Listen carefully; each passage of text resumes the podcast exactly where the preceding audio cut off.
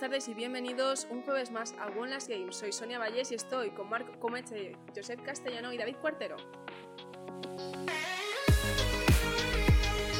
Y bueno, parece ser que esta semana tenemos noticias también, algunas relacionadas con el COVID, pero en general, bueno, pues vamos a ver qué está pasando en el mundo de los videojuegos. The Last of Us, retrasado una vez más, en este caso no parece ser que no por motivos de desarrollo, sino por la crisis general que se está dando a nivel mundial. Lo han vuelto a retrasar por temas de, obviamente, el virus.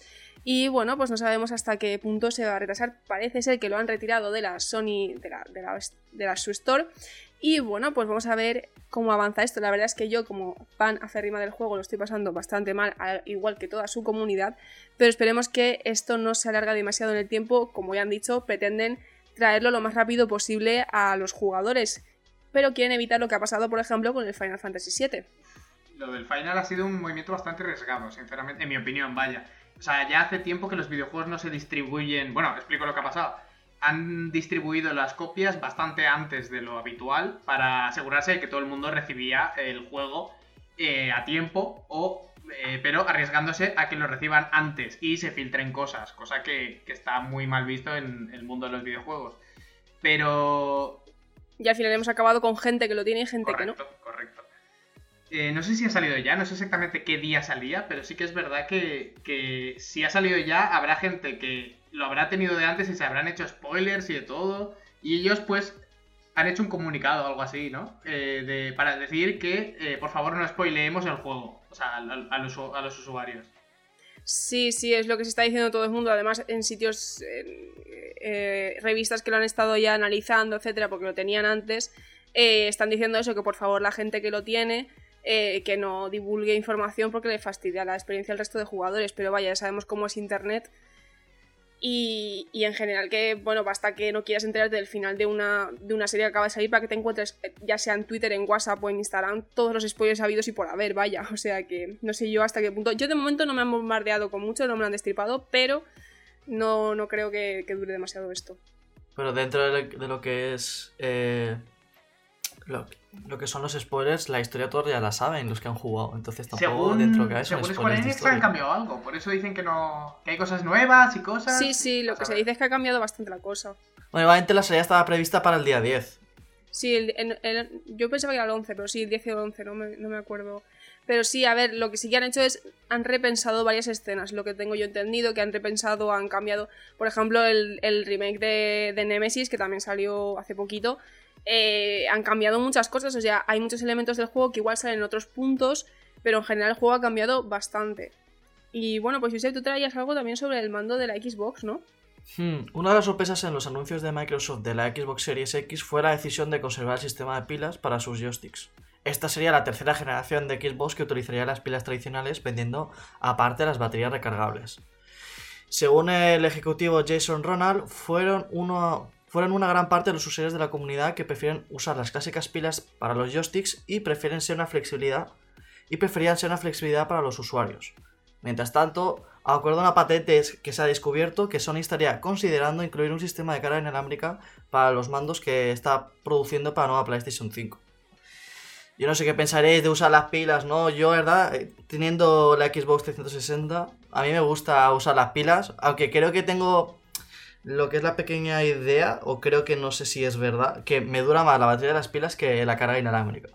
A ver, es cierto que puede que dure más o menos la batería. También te digo, el día que te quedes sin pilas y quieras jugar, eh, es complicado el tema. Y también, sobre todo, en tema de, de, sostenibilidad, de medio ambiente. O sea, el tema de que se sigan permitiendo. Entiendo que, obviamente, hay muchas cosas que utilizan pilas y eso no va a cambiar de momento. Pero las pilas es, uno, es un elemento bastante contaminante que siendo que existe la posibilidad de, no utilizarlas, aparte de que yo soy más eh, fan del tema de carga inalámbrica, o sea, de carga sea inalámbrica o no, pero de carga, de recarga de, este tipo de, baterías, que es, pues eso, que evitar ese uso de las pilas me parecería, pues, eh, una decisión más ecológica sobre todo. No, pero aparte, yo, eh, ex usuario de Xbox 360, a mí todos los mandos me morían por, por la batería, porque en la cajetilla donde mete las pilas, de quitarla y ponerla, acaba por hacer mal contacto.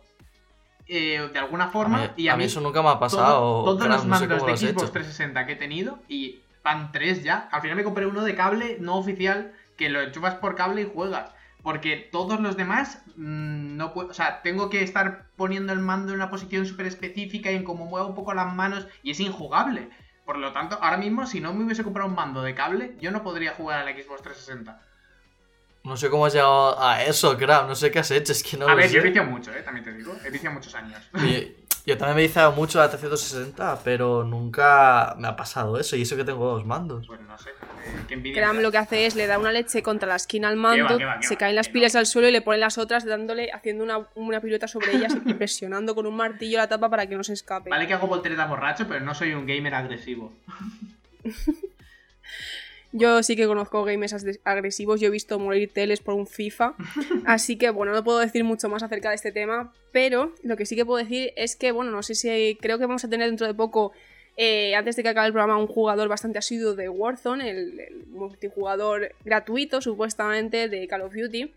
Y bueno, pues parece ser que están teniendo una pequeña política que no está agradando demasiado, que está poniendo bastante nerviosos a sus jugadores, y es que en el pase de batalla han metido un arma que puede necesitar, o sea, que puede ser un pay to win, que puede ser el inicio de un pay to win, porque parece ser que eh, la, el Line Breaker, la nueva skin para esta arma que te dan con el pase de batalla, hace que el arma quite más, es decir, que haga más daño, y esto lo ha comprobado un usuario que se llama Chicken Juke, que me hace bastante gracia el nombre, pero eh, sí, parece ser que eh, de un headshot hace mucho más daño a un enemigo del punto de que con un headshot con, este, con esta skin matas al enemigo y sin ella no. Entonces, bueno, pues podría ser una jugada Activision de meter ahí sin que se note mucho el pain to win que no está gustando demasiado a los usuarios del juego.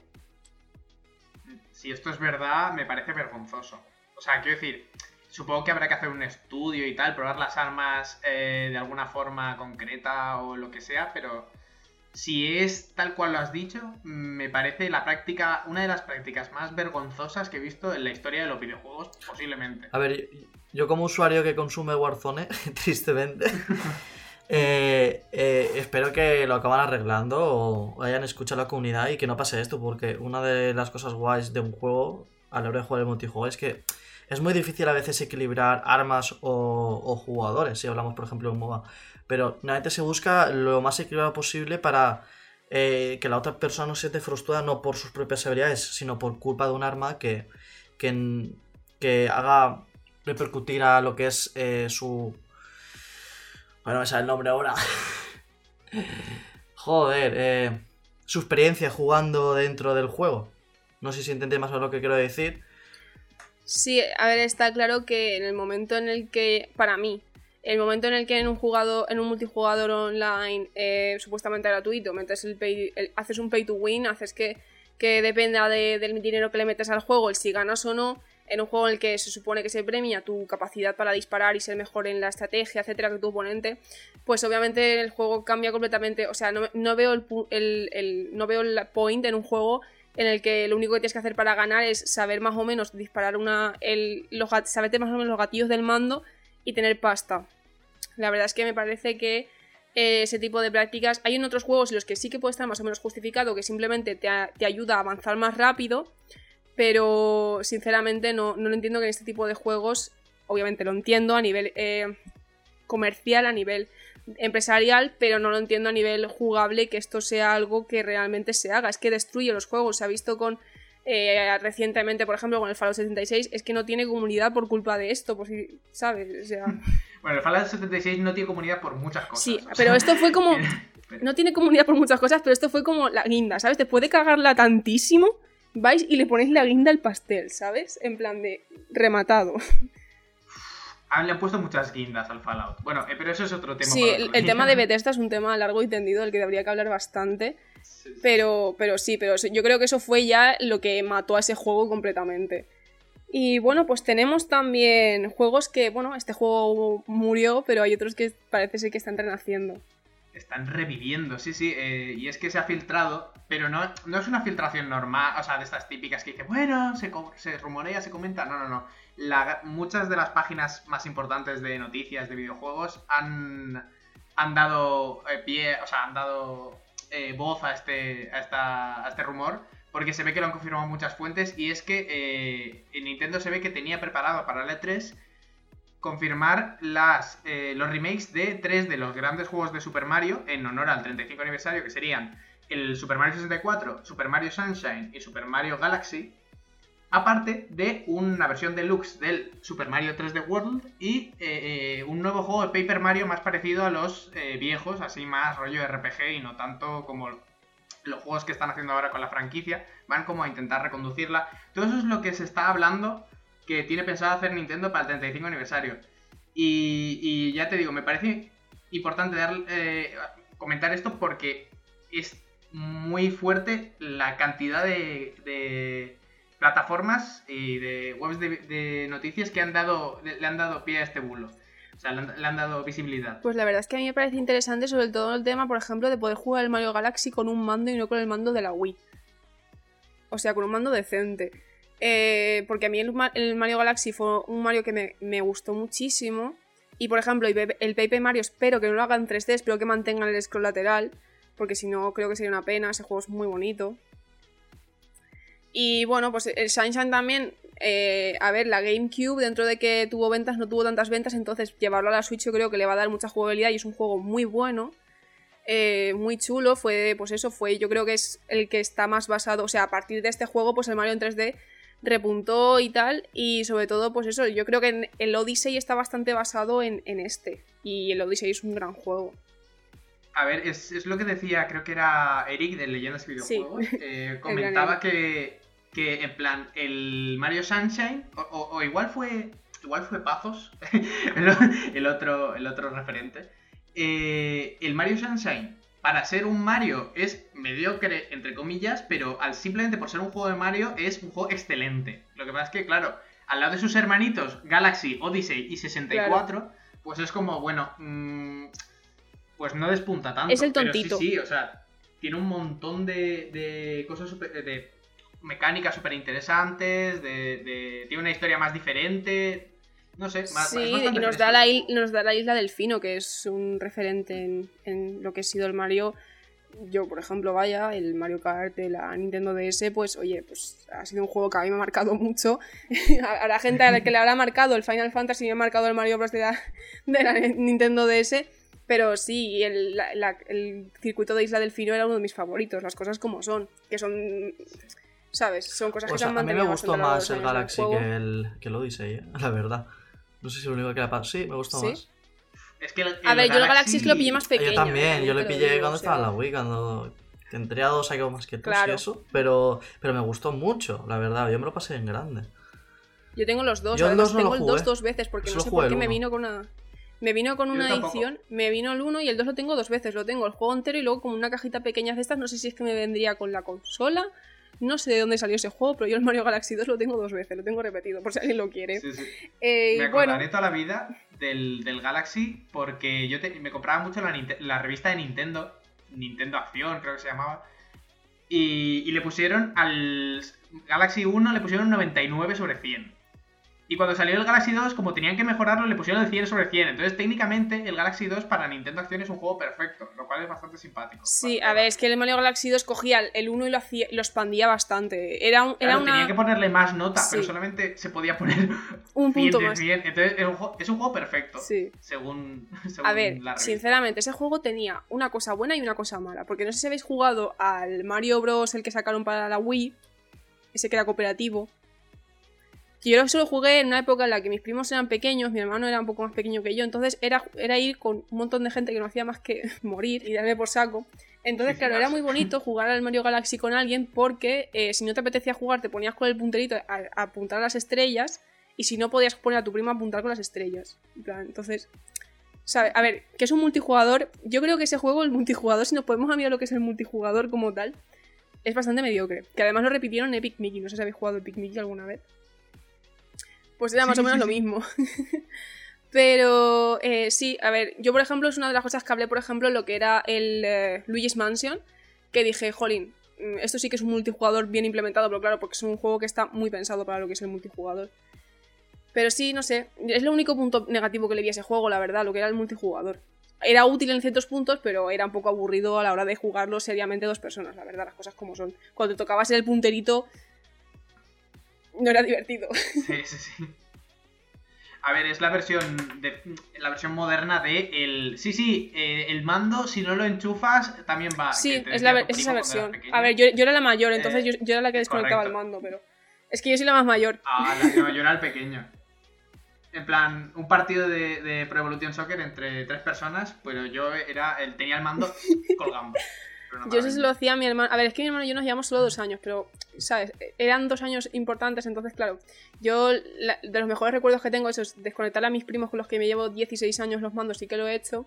Pero sobre todo era mi hermano el que no entendía que existía un minimapa en el Call of Duty, entonces decía, es que siempre me pillas. Y, pues eso, me- era más un jugar al escondite que jugar al multijugador porque no lo conectábamos online, o sea que era bastante divertido. Bueno, vamos a seguir porque si no, creo que se nos, va a estar- se nos está yendo el tiempo. Teníamos también otro, otra posible vuelta de, juegos a la antiguos. Eh, en el último Nintendo Direct, 2K Games anunció las compilaciones de Bioshock y Borderlands para Nintendo Switch, pero la compañía podía estar preparando el regreso de otro clásico para múltiples plataformas. El sistema de clasificación por edades para Corea del Sur ha recogido en su base de datos el juego Mafia 2 Definitive Edition para múltiples plataformas no especificadas en la información asociada, pero que sugiere que tal vez la compañía está trabajando en una remasterización para las diferentes consolas que podremos probar el juego. Yo no sé, pero Mafia 2, un- siendo un juegazo, estaría muy guay que hicieran un remaster y que nos trajeran bastante alegría a todos los que somos Pues sí, estaría fan de muy la bien. saga. Podrían hacer lo que hicieron con el Medieval, que hicieron un buen trabajo, yo creo, trayéndolo de, de vuelta. No sé si lo visteis. Hmm, La verdad es que el, el, el port de... Bueno, el port, perdón. Lo que hicieron con Medieval eh, fue bastante currado y trabajado y yo creo que son capaces de hacer lo mismo con hasta con el primer Mafia, el Mafia 2. A ver, sinceramente, yo solo había visto gameplay del, del- O sea, solo vi un poquito de lo que había sido el antiguo, solo me vi el nuevo, sinceramente, porque no me pilló a mí en la época. sí, Vaya.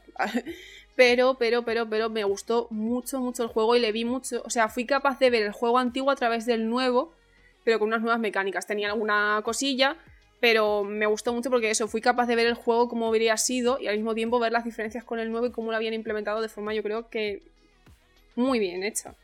Sinceramente, eh, no, no he jugado al Mafia nunca, ¿vale? Eh, lo tengo, me lo regalaron en Xbox Live Gold de este, pero no lo he jugado nunca. Pero no me parece que sea un juego que necesite ahora mismo un remake, por lo menos visual, porque yo lo recuerdo bastante, bastante bonito, o sea, funcional el juego. No es como, yo que sé, uno de los juegos viejos de Tomb Raider o yo que sé.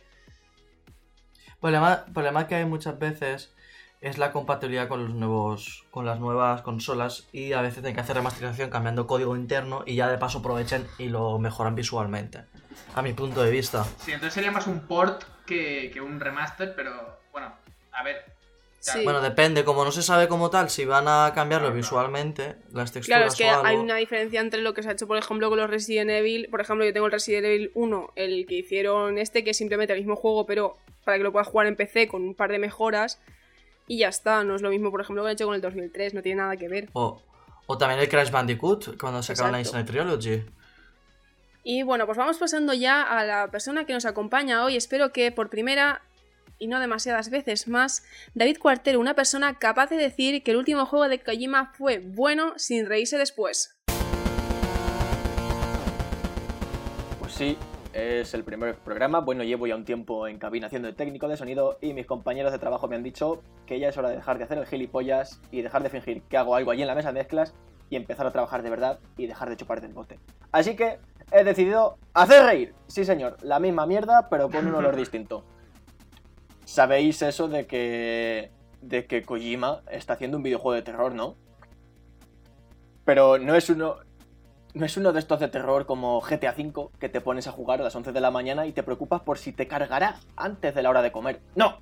Kojima quiere hacer el juego de terror más espeluznante de todos, dijo él mismo. Sí, señor, Kojima, deja los Telepizza Simulator para meterte al terror. Y dice que se va a poner a ver pelis de miedo para inspirarse. No, Kojima, mal, mal, Kojima. Si quieres ver algo que da miedo de verdad, te vienes aquí y miras la barba de mi compañero Yusef, que si se pone de traje parece el skin de Fortnite de John Wick. ¿Qué? no me esperaba eso para nada. ¿Yo parezco John Wick o qué? No, si te Jolín, pones de traje. entre Tan sexy Wick- soy yo, tan sexy estoy, tendré que hacerlo, ¿eh? Vestirme un día en el programa de Creo que John no has pillado el punto de la broma. Es- es- Creo que no es Oye, bueno. si, si John Wick es Joseph, si John Wick es Joseph, yo soy el de, de Breaking Bad, no te Tú eres el perro que lo acompaña. bueno, además, Kojima En un tuit dice, The Eye es una película de terror tailandesa que alquilé cuando estaba haciendo PT, pero era demasiado aterradora como para acabar de verla. Y ojo a lo que dice ahora, la caja es aterradora, así que alquilé solo el disco. ¿Cómo te quedas, eh? Es, co- es como si vas a la carnicería y dices, no, dame solo la carne que la bandeja de plástico no me la voy a comer. además, además, Kojima es la única persona capaz de, de ir a por una película de, de miedo y tiene que ser tailandesa, no puede ser El Hombre, ¿qué Resplandor o espera? el, el ver, yo no sé si vosotros habéis visto películas de miedo chinas o japonesas. Yo por lo menos sí. No sé si habéis visto la típica película del niño azul. sí. El niño ese. Que Tampoco es que den tanto miedo como tal, pero bueno, no sé, es que me ha pillado Es una una... Sí. Hostia. Estamos hablando de una persona que considera acción ir andando por un mapa. o sea, igual no le van las emociones fuertes, ¿sabes lo que La ha cagado mucho, porque es que además, eh, la peli cuando estaba haciendo PT en 2014, 2014, aún había videoclubs. Por favor, Hideo, que nos demostraste que podías esconder una bomba hasta en un estómago y luego vas a ver una peli y te la quieres en físico. Eso no puede ser. Bien, pero como muchos ya sabéis, Kojima ya tenía un videojuego de terror. Y lo digo así porque sí, era de terror, pero no, no era videojuego. ¿eh? Es como un PC viejo con LEDs. Sí, es PC, pero no, no es gaming. Porque todos sabemos que a todo lo que le pongas LEDs de colores se convierte en, gaming automáticamente. Una silla, un ordenador y las casas en diciembre. Y, y ese teaser jugable, eh, muchos lo sabréis ya, exactamente es PT. Eh, es aquella demo que salió para PS4 en 2014, que era para anunciar Silent Hill, que por desgracia Konami abandonó el proyecto. Aunque sí que es cierto que esa demo daba bastante miedo y sacaba bastantes gritos, pero a mí no, que yo soy de Albacete. y sabiendo, yo, yo, yo sinceramente, yo sabiendo cómo se las gasta Kojima a la hora de hacer un videojuego, temo por mi salud mental. De, de, de verdad, ¿eh? Temo por mi salud mental porque no voy a volver a pegar ojo. Y, y, y yo soy más pobre que un vaso de agua. Las cosas como son. Así que me va a tocar hacer de piratón para poder jugar ese juego si al final se lanza. Pero si Kojima se queja, Amén. yo le digo que no, que la caja daba miedo, que solo quiero lo de dentro. Muchas gracias. Bueno, pues aquí tenemos a David Cuartero, esperemos que por última vez, muchas gracias por tu tremenda aparición y bueno, creo que se nos está acabando ya lo que viene a ser el tiempo, pero antes de acabar, y bueno, pues pasamos ahora ya al final del programa, tenemos análisis que hizo Mark la semana pasada de un juego, lo dejamos por aquí. Hombre, Mark, ¿cuál de los increíbles juegos que han salido este mes de marzo vas a analizar? ¿El sangriento y frenético Doom Eternal? ¿El apacible y simpático Animal Crossing New Horizons? ¿Te has comprado un VR para el Alix? No, no, no, no, no, no, no, no, no. No. Vamos a ver si os queda claro. Eh, soy Otaku. En esta ocasión vengo a hablaros del último título de Arc System Works, el cual está revolucionando el mundo de los juegos de lucha, Grand Blue Fantasy Versus. Este juego de lucha en 2D recoge un reducido pero diferenciado catálogo de personajes procedentes de la franquicia Grand Blue, la cual, pese a ser prácticamente desconocida en Occidente, es uno de los juegos para móviles más relevantes en Japón. Y os preguntaréis, ¿a qué se debe esta revolución? ¿Cómo puede ser que la adaptación de un juego de móvil a uno de lucha lo esté petando tanto a nivel mundial? La respuesta es simple. La jugabilidad premia el no podemos salir de casa por el virus y cualquier cosa nos vale para entretenernos. Br- Bromas aparte, si bien es cierto que la cuarentena ha ayudado a que la gente decida dar el paso y comprar el juego, también hay que tener en cuenta que la simplicidad en las mecánicas y el respeto por los jugadores nuevos que presenta este título es algo difícil de ver entre los fighting games. Comparado con otros juegos de Arc System como Dragon Ball Fighter Z o la saga Blaze Blue, Grand Blue Fantasy Versus permite un estilo de juego más enfocado al neutral game. Me explico. Si habéis visto alguna vez una partida de Dragon Ball Fighter Z, os habréis fijado por narices que los combos que se pueden hacer son bastante largos, sobre todo si las partidas son entre profesionales. Esto se debe a que este juego recompensa mucho el hecho de que seas tú y no tu rival el que consigue conectar el combo. Sin embargo, en Gran Blue, aunque se siguen pudiendo hacer combos, estos son bastante menos contundentes que en el Dragon Ball, haciendo que tengas que conectar más combos para ganar, y, por tanto, que tengas que tener más consistencia cuando el juego está en estado neutral. Fuera de esto, el juego funciona como la mayoría de 2D Fighting Games del mercado. Botones de ataque débil, medio y fuerte y único. Defensa retrocediendo, agarre gana defensa, etc. La diferencia primordial que podemos encontrar es el funcionamiento de los especiales, que tienen más o menos segundos de enfriamiento si decides utilizar la versión débil o fuerte del mismo. También se ha incluido un botón para realizar más fácilmente los ataques especiales, aunque si lo utilizas serás penalizado con enfriamiento adicional. En definitiva, si os llama la atención esto de los juegos de lucha, no veo mejor oportunidad para empezar que el combo cuarentena más Gran Blue, la verdad. Y bueno, pues acabamos de escuchar el análisis de esta semana que a partir de ahora nos van a acompañar. Recordad que para ver más de este contenido o antes tenéis nuestro canal de YouTube, nuestras redes sociales y nuestro Twitch para no perderos nada de todo este contenido que creamos. Y bueno, nos vemos la semana que viene. Recordad todos los jueves a las 8 en UPV y los viernes a las 5.